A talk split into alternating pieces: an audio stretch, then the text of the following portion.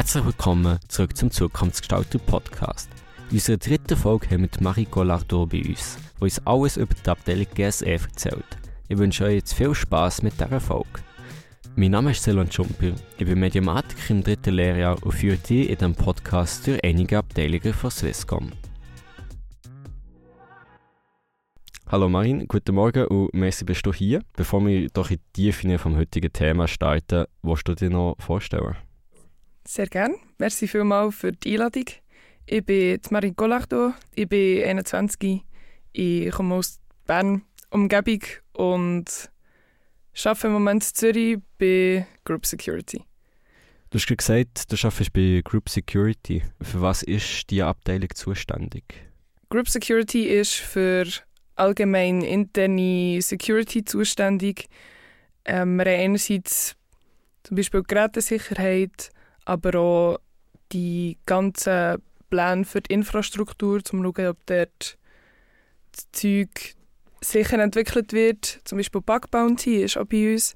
Das ist ein Programm, wo uns Hacker können Schwachstellen in unserem Netz oder unserer Infrastruktur melden Und wir geben die dann intern weiter an die verschiedenen zum Beispiel Entwicklerteams und können so eben spezifische Schwachstellen in unserem Netz fixen und genau am Schluss werden dann die Hacker noch eben mit einem Bounty, also mit einem gewissen Betrag dafür bezahlt. Das ist ein sehr spannendes Thema zum Anfang, weil ich nicht gewusst, dass das Swisscom anbietet, aber ich finde es ein mega cooles System. Ich hatte in meiner Lehre die Chance, gehabt, ein Jahr dort zu arbeiten und es war schon für mich eine mega coole Chance, gewesen, weil es ist super Einstieg in Security.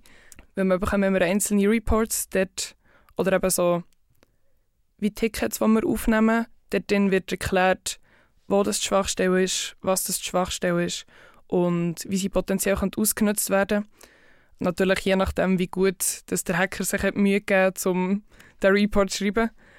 Ähm, genau darum ist für einen Lernenden mega cool, weil man wie selber dann kann, blöd gesagt, Swisscom hacken und halt herausfinden, wie er es hat gemacht hat, um die ganzen Reports validieren und dann können weiterzugeben, um überhaupt zu schauen, ähm, ist es für uns relevant.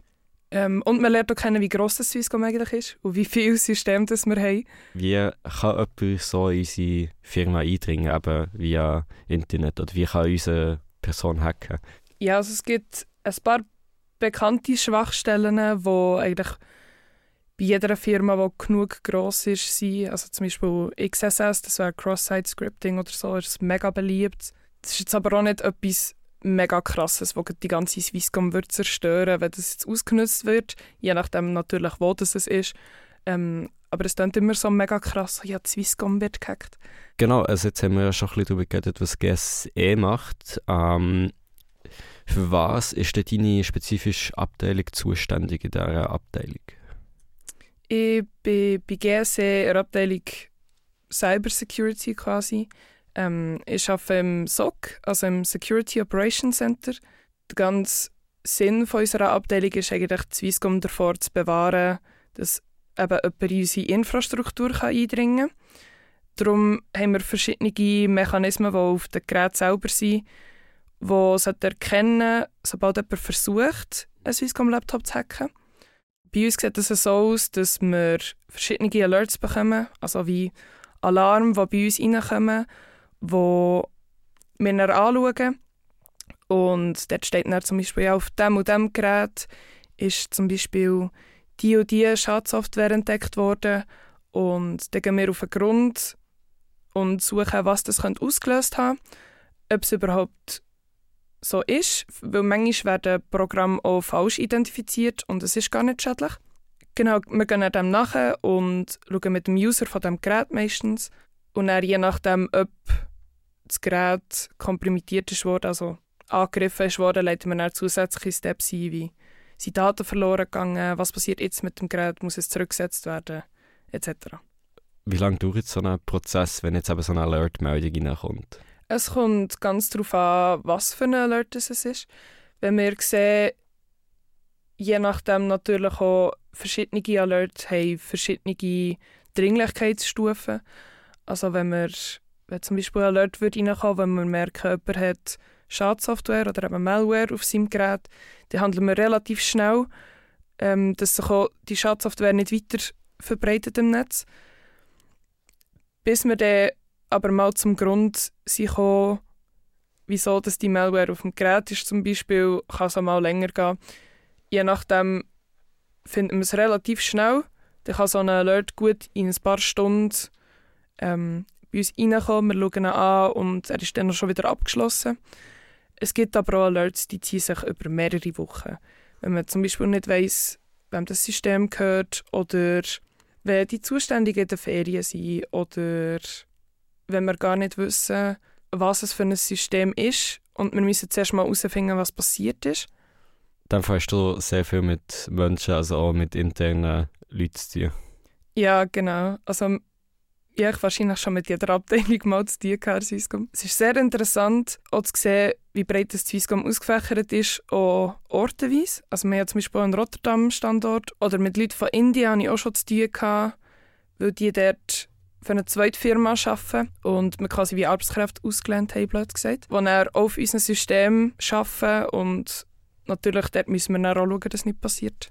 Du hast vorhin erwähnt, äh, die Infrastruktur. Das ist richtig verstanden mit Mensch, also die Online-Infrastruktur, also Datenbank, aber Laptops etc. und nicht die Infrastruktur der Gebäude. Also so. Für das ist eine andere Abteilung in Group Security, also GSE, zuständig. Da habe ich nicht mega viel Erfahrung, was, mit was wir vorwiegend arbeiten, sind eben persönliche Geräte, ähm, Server zum Teil und so weiter. Das ist wirklich die, sie ist schon auch irgendwo physisch, aber zum Vorstellen mehr die Online-Variante der Geräte. Wie macht man das, dass die Schadenssoftware sich nicht weiter verbreitet? Wir haben ähm, verschiedene Tools auf, auf den Swisscom-Gerät und auch bei uns, wo wir können das Gerät isolieren können. Also das heisst vom Netz nehmen und der User kann dann noch zum Beispiel Teams und Outlook brauchen. Oder wir stellen alles ab Genau, und dann müssen wir halt mit dem User schauen, ob er eine Idee hat, von wo sie kommt. Ob er sie beim Surfen noch hat aufgelesen oder aus einem Phishing-Mail oder so. Ob er etwas eingesteckt hat, wo Malware drauf hat. Der Prozess näher ist größtenteils einfach, wenn Schadsoftware drauf hat, die, so wie die weiß, ist die einzige Möglichkeit, um die wieder drauf Gerät neu aufzusetzen. Also das heisst, der Laptop wird gewiped. Aber es ist auf jeden Fall sehr spannend.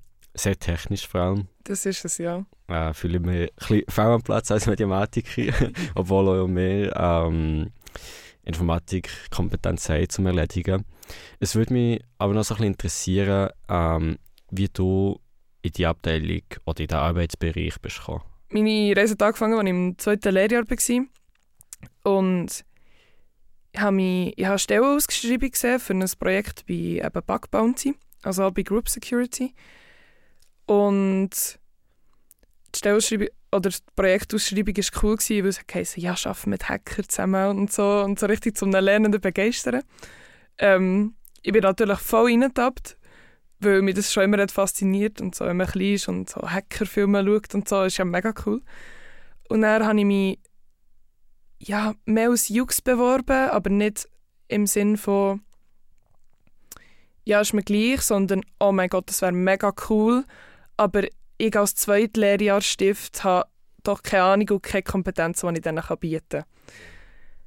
Ähm, zu meinem Erstaunen ist aber das Schreiben zurückgekommen und es hat geheißen, ja, wir wären interessiert und da ist mal zwei Hacking-Aufgaben, versuch mal. Und dann bin ich mal, zuerst mal in ein Meer geschmissen worden von, von etlichem Googlen und bis ich dann herausgefunden habe, was ich muss machen und was es überhaupt ist. Ich habe sogar anderthalb von diesen Aufgaben, also es waren zwei Aufgaben, gewesen. eine konnte ich komplett lösen, die andere so halb. Dort bin ich eigentlich wie in die Rolle geschlüpft von unseren Hackern, die sich eben bei unserem, bei unserem Bug Bounty Programm mitwirken. Weil ich quasi ein System hacken Also das war auf so einer virtuellen Maschine, gewesen, wo man gewusst das System vulnerabel ist, sagen wir dem, also verwundbar quasi, wo Schwachstellen hat. Ich musste es einfach noch ausnutzen und dann eben auch so einen Report schreiben. So und so habe ich die Schwachstelle gefunden, also habe ich sie ausgenutzt, das geschickt und einfach mal gehofft. Und wie sich es hat ergeben, bin ich dann ein Jahr lang bei Bug Bounty gewesen und habe so mein IPA-Projekt gefunden, weil dann ist die Security Journey aufgekommen. Das ist für dann zumal noch Viertlehrjahrstifte ähm, als Idee, dass man, weil wir so Fachkräftemangel haben, mehr Lernende können begeistern in diesen Fachbereich einzugehen. Und ich bin dann durch theoretisch drei Fachbereiche, ich war aber nur mit zwei gewesen, wegen der IPA durchgerottiert. Das erste Projekt war eben GSE und Security Operations Center, also dort, wo ich jetzt arbeite. Durch das habe ich auch meine jetzige Stelle bekommen. Und meine IPA habe ich bei MSSI gemacht. Sie sind zuständig für. Also dort bin ich zuständig für die Proxys. Also der Service wird auch verkauft an Kunden, also das ist mehr jetzt externe Security, wenn man dem so sagen kann. Einfach Security für externe Kunden. Genau nachdem ich dort meine IPA gemacht habe, zum Glück erfolgreich, bin ich wieder zurückgegangen zu Group Security. Was gefällt dir denn an deinem Arbeitsbereich am meisten? Dass ich ein Team habe und Leute um mich herum, die in einem Fachbereich genauso begeistert sind wie ich. Und vor allem auch Leute um mich herum haben, die ich immer fragen kann, die extrem hilfsbereit sind, die mir ein Umfeld schaffen, wo man gerne den lernt und auch darf Fehler machen Gleichzeitig aber auch das ganze technische Wissen, das dort vereint wird, finde ich extrem faszinierend und fühle ich mich mega glücklich, dass ich dort arbeiten darf und dort daraus lernen darf. Weil ich jetzt gleich auch noch nicht so lange in dieser Branche tätig bin und noch nicht so lange ausgelernt bin. Also ich habe noch viel zum Lernen, aber äh, mit solchen Leuten zusammen zu arbeiten, in einem Fachbereich, den ich noch mega gerne habe und interessant finde, ist schon ein Geschenk. Inwiefern hat sich der Umgang mit Themen im technischen Bereich verändert, seitdem du im Cybersecurity-Bereich arbeitest? Schon ziemlich im Vergleich zu meinen Anfängen in meiner Lehre. Also ich weiß viel mehr auf was achten, sei es im Social Engineering-Bereich, sei es bei Phishing-Mails, sei es bei Steckdosen, die ich im Tram sehe, wo ich weiss, dass dort potenziell etwas drauf sein könnte und ich dort mein Handy lieber nicht mehr einstecken. Also natürlich sind das alles nur Vermutungen und man ist einfach mehr geschult, um das zu sehen.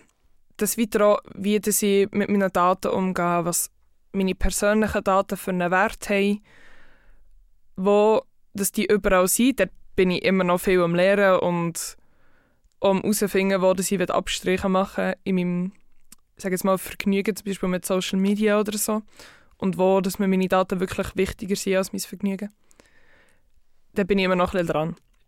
USB-Stecker im Bus oder im Zug, also ich habe mir jetzt noch nie Gedanken darüber gemacht, dass dort etwas könnte sein, aber in dem Fall hat es das schon mal gegeben. Also, ich habe noch nie von einem spezifischen Fall dort gehört, aber ich weiß, dass es USB-Sticks gibt mit äh, Malware drauf, also Schadsoftware, die man kann einstecken kann und dann lädt es die drauf, wenn man es auftut. Darum bin ich vorsichtiger geworden, wo sie Zeug einstecken, vor allem auch Flughafen, wo sehr viel, wo es ein öffentlicher Ort ist und sehr viele Menschen zusammenkommen. Und es muss dann nicht mal der Fähre sein vom Flughafen. Also, ich glaube nicht, dass die extra dort Malware verstecken. Ähm, aber wie gesagt, mir ist auch noch nie etwas passiert, wenn ich jetzt mein Handy im Zug habe eingesteckt ich erkenne einfach das potenzielle Risiko, das dahinter ist. Also es könnte sein, dass dort etwas dahinter ist. Und dann lasse ich es gescheiter. Ja, lieber den sicheren Weg wählen. Inwiefern ist die physische Sicherheit noch Thema bei Swisscom oder gehört das überhaupt zu deinem Arbeitsbereich? Zu Group Security gehört die physische Sicherheit, nicht zu meinem spezifischen Arbeitsbereich. Bei mir ist alles mehr digital, mehr Cyber und nicht physisch mit Türen und äh, Arbeitssicherheit und so. Es gibt aber eine ganze Abteilung, die dafür zuständig ist. physische Sicherheit ist bei Swisscom sicher immer noch ein Mega-Thema. Ich glaube, wird es ja immer sein, solange Menschen physisch vor Ort sind. Und Infrastruktur muss geschützt werden. Äh, ich persönlich arbeite aber nicht in diesem Bereich, darum kann ich nicht mega viel darüber sagen. Ähm, hast du noch spannende Geschichten aus dem Arbeitsalltag? Eigentlich ja. Das Problem ist, wenn du so einen tollen Beruf hast, ist es dann blöd, wenn du nicht kannst darüber reden kannst, weil alles unter Sicherheitsmaßnahmen steckt und die Zeug nicht darf einfach die ganze Weltgeschichte erzählen, was für Probleme das wir intern haben. Und darum ist es für mich schwierig, eine spannende Story zu erzählen. Ich finde aber eigentlich meinen allgemeinen Alltag schon mega spannend und schon nur können in die Logs von einem Gerät schauen, was theoretisch passiert sein könnte. Und weil zu 100% sicher bist du ja nie.